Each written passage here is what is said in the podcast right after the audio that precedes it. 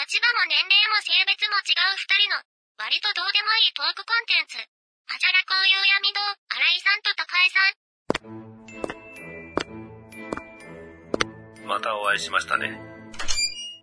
新井さんに自分のこと話したいなと思って。話してください。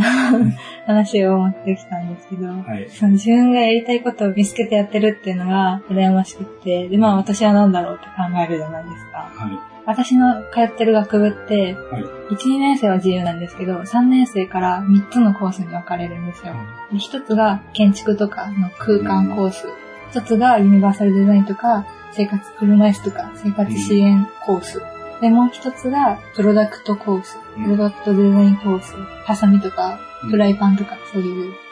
でも一番難しいというか、授業がめんどくさいというか、大変なものは空間コースなんですよ。うん、難しそうですね。しかも、ザ理系。私はもう土文系で来て、大学、土文系で来て、大学から理系になったんです。うん。だからもう最初から、その、プロダクトに行こうと思ってて、で、1年生はその、プロダクトの生活支援も建築も全部学ぶんです。うん、学ぶんですで、で、その、やっぱり学んでて、空間はやっぱりすごく大変だなっていう感じることが多くて、法律とかも私あんま好きじゃなくて、めんどくさいって思っちゃって。理系ではないですけど、ね、法律確かに。でも、うん、嫌だなって感じることが多くて、まあ、プロダクトだなと思いながら、プロダクト寄りの授業をたくさん取ってて、うん、建築寄りの授業はあんまり取ってなかったんですよ。うん、まあ、それはプロダクトコースに通うからいいやと思ってたんですけど、でもその、いろんな課題をやって、建築が一番面白いかもしれないと思って、やりがいがあるというか、その人たちのことを考えて家を設計するとか、うん、その街にどういう照明をつければ街は美しく見えるかとか、っていう方が、そのプロダクトについて考えてるよりも楽しいなって感じていて、で、3年生から分かれるので、まだ分かれないんですけど、その、取るべき授業を取ってない状態なんですよ、今。その空間コースに行くために。だから、3年生で2年生と1年生のものをまた履修しないといけないんですね。で卒業単位が124なんですけど、それを履修するとなると124は優に超えないといけないとか、まあ私はそんな、なんだろう、頑張りたいは頑張りたいんですけど、家でぐーったらするの大好きですし、まあ、BTS とか TWICE とかを見てる時間がすごく幸せなので 勉強とかあんまりしたくないっていう気持ちもあるんですけど、でも、頑張らないと、その自分の能力が上がらないですし、その能力が上がってない自分を、自分はどこに就職すればいいとか、ちゃんと勉強しないとわからないですし、頑張んなかった大学4年間にしたくないっていう気持ちもあるし、でもサボりたいっていう気持ちもあるし、今から空間にするかとかも葛藤して、で、その空間が本当にやりたいのかどうかもわからない。プロダクトよりはいいなって思っただけというか。で、その空間に行ったところで将来建築士になるためになるのかとか、その一級建築士の試験もすっごく大変みたい。まあそうですよね。すごい大変で、二級建築士取ったところでっていう教授もいるんですよ。もうよく言われるやつですよ、ね。まあ、それで、で建築の道に進みたいのかどうかわからなくて、建築の勉強はしたい。その今進むコースの中では空間が一番いいなと思うんですけど、将来つきたいわけではないというか、自分の将来と今の大学で今自分がやってることが全然結びつかないし、その将来の夢もよく変わるんですよ。変わっていいと思います、最初はまあ保育園の先生とか。よくあるやつよくあるお花屋さんとか、ケーキ屋さんとか、そういう保育園の時は、そんな感じで、小学校に上がったら小学校の先生になりたいって言い出して、うん、中学も中学の先生、うん、先生になりたかったんです、私。で、なんか俺の周りの人先生になりたい人多いな。わかんないですけど。先生になりたくて、うん、高校入って高2まで先生になりたかったんですけど、なんか違うなって思って、で高3の夏に体育祭があるんですけど、うん、私3年間衣装を作ってきて、で、その衣装長になりたいな、衣装長がデザインできるので、服を。衣装長になりたいなって3年間思ってて、で、3年生でなることができて、で、衣装を考えるのすごく楽しかったし、で、割と褒めてもらえた。んですよ。うん、褒められるの好きなんですけど。みんな好き。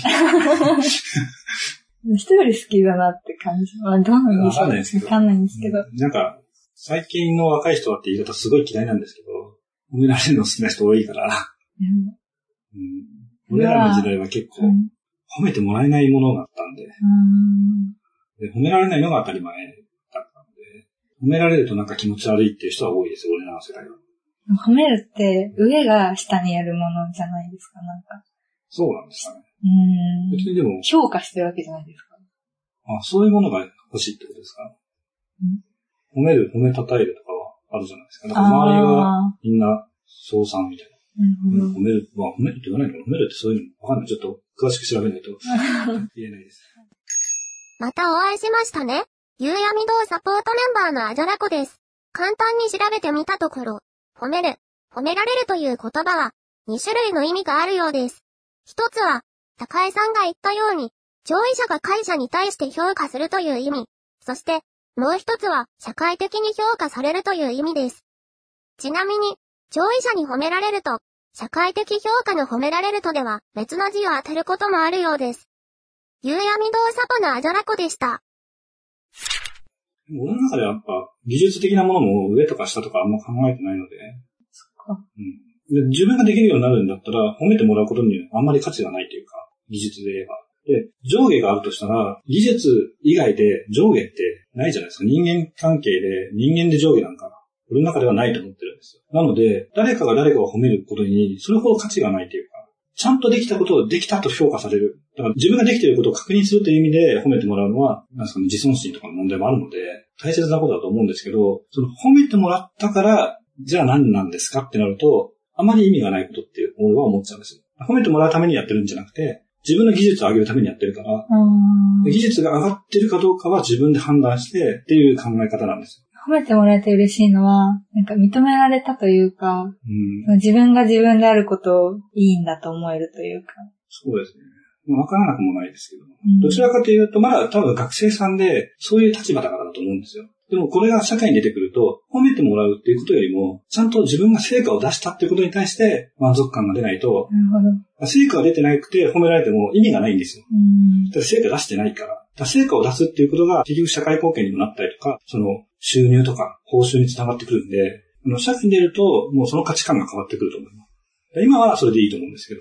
褒めてもらうっていうことだけに頑張ってると、言ったら前みたいに、その本当に褒めてもらうべき人とは違う方向を向いて褒めてもらってる可能性もある。うん本当に、その、ついていく人で、自分の評価って大きく変わることがあるんですよ。社会に出ると。それをきちんと判断できるようにならないと、意味がないというか、その、いくら自分に実力があっても、ついていってる人がもう違う方向に進んでいくと、で、最初はやっぱ誰かについていかなきゃいけなかったりもするので、それをきちんと見極められるかどうかっていうのと、誰に対して自分が反旗を翻してるかどうかっていうのも、ちゃんと自分で理解できてないと、そういうつもりがなかったで、自分のその立場を危うくするっていう可能性が、やっぱりあるんですよね。これ何を話してるのかわからないんですけど。褒めてもらうっていうことに意識がいっちゃうと、褒めてくれる人はいると思うし、高井さんをうまくこう扱うっていう理由で褒めてる可能性もあるので、別に褒めるべきようなレベルじゃないくても、褒めときは、僕は気分がいいんだから褒めとこうっていう可能性もあるじゃないですか。でそういう意味で褒めてるのか、ちゃんと評価したいと思って褒めてるのかは、ちゃんと見極めないとダメだと思います。ありました。その、戻るんですけど、はい。体育祭のその衣装、考えた衣装が褒められたのは、その幹部の子、実際それを着る子が、これ可愛いって言ってくれた感じなので、まあ普通に褒めてくれたん自分が着る分でいいなって思ったから言ってくれた。んもちろんそれはいいんじゃない？だと思うんですけど、それで何でしたっけ？どういう、ここからどういう流れにそれは、すいません。発生しちゃったから。えっと、さあ、そのデザインがいいなと思ったきっかけが、すごい楽しいなと思って、8軍あって、うん。1位を取りたかったんですけど、3位までが表彰されるんですけど、まあうん。3位で、ギリ。ギリ表彰ではあったんですけど、私はこれが一番だろうと思ってたので、あ、でも青が一番すごかったから、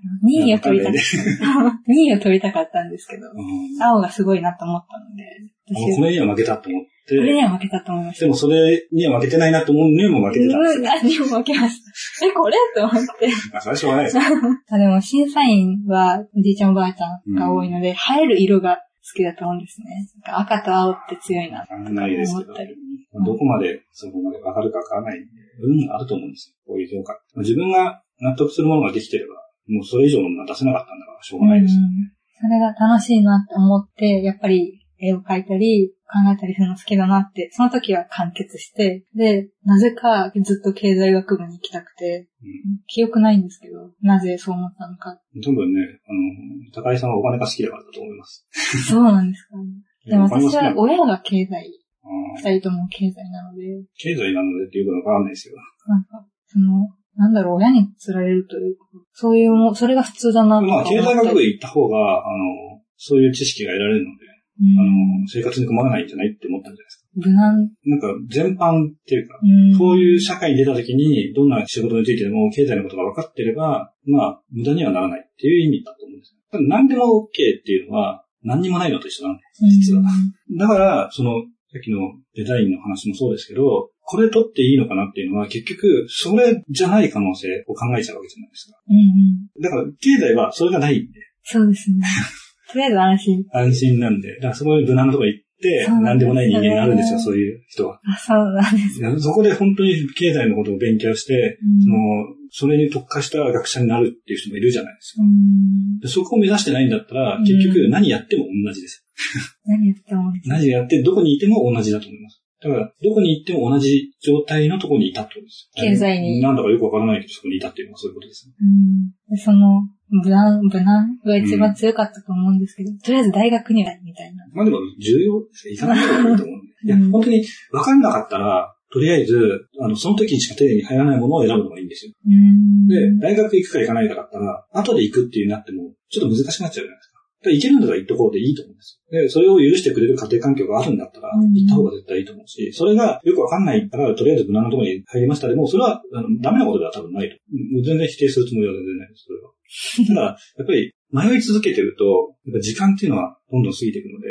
やらなかった後悔とやった後悔だったらやった後悔がいいってよく言われるので、そうですね。考えるんだったらやった方がいいのかなと思うんですけど、まあやった方がいいですよとも言えないんですけどね。うん。うん。本当にやりたいことなのっていうのは確かに思いますもん。うんその看護学校行った子は、看護の道っていうのがほとんどじゃないですか。かなりの覚悟が必要ですか？その高校生の時にもそんな自分の道を決めてるのも本当にすごいな。そうです。うん。私は、私が行ける中の一番いいところに行きたかったので、うん。学歴が欲しかったんですけど、まあ、うん。まあ学歴はあって困るもんじゃないんでいいんじゃないですか？うん。なんか、その、デザインに対する強いこだわりとかもなくて、ライフデザイン面白そうみたいな感じうんなので、とほとんどの人がそうじゃないですか。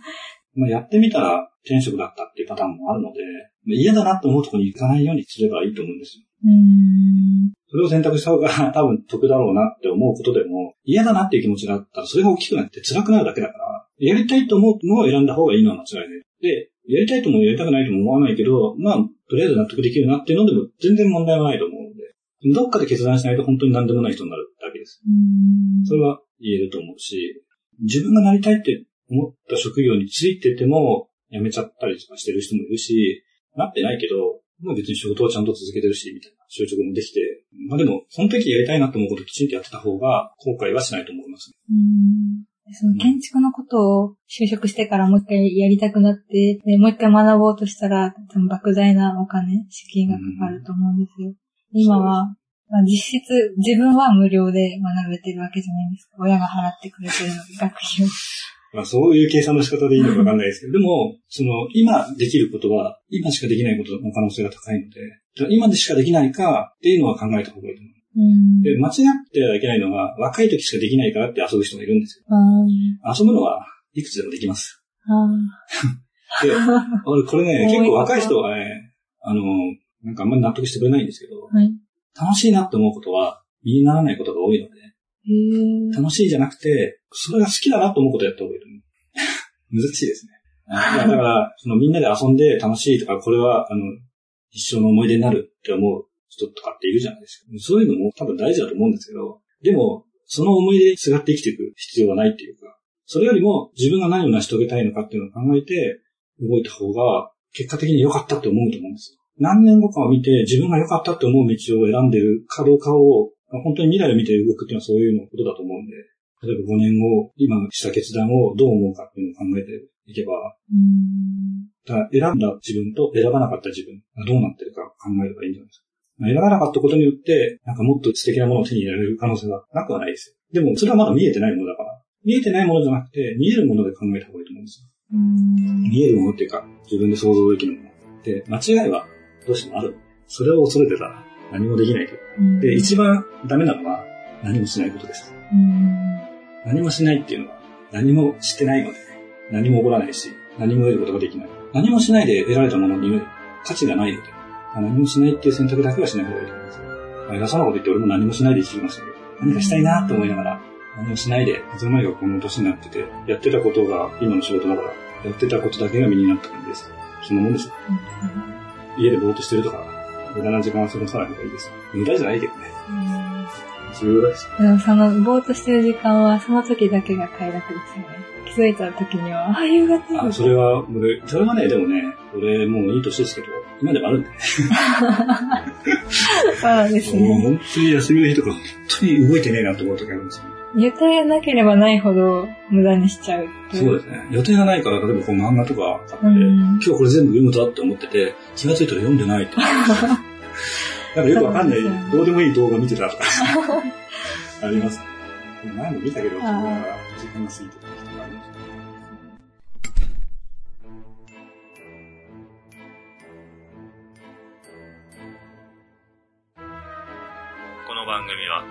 思いつきを並べただけの歌話です。実在の人物や団体、事件はおろか、事例や諸説、理論なども一切関係ありませんし、責任も取りませんのでご了承ください。最後までお聞きくださいましてありがとうございます。番組へのメッセージは、ハッシュタグ、あじゃらこうゆうやみ堂でつぶやくか、Gmail アドレス、ゆうやみ堂 at gmail.com までお願いします。ゆうやみ堂は、y, u, u, I, A, M, I, D, O, I の後の U は、2つ、とは、DO です。ご意見ご感想は、ほどほどにお待ちしております。この番組は、夕闇動画をお送りしました。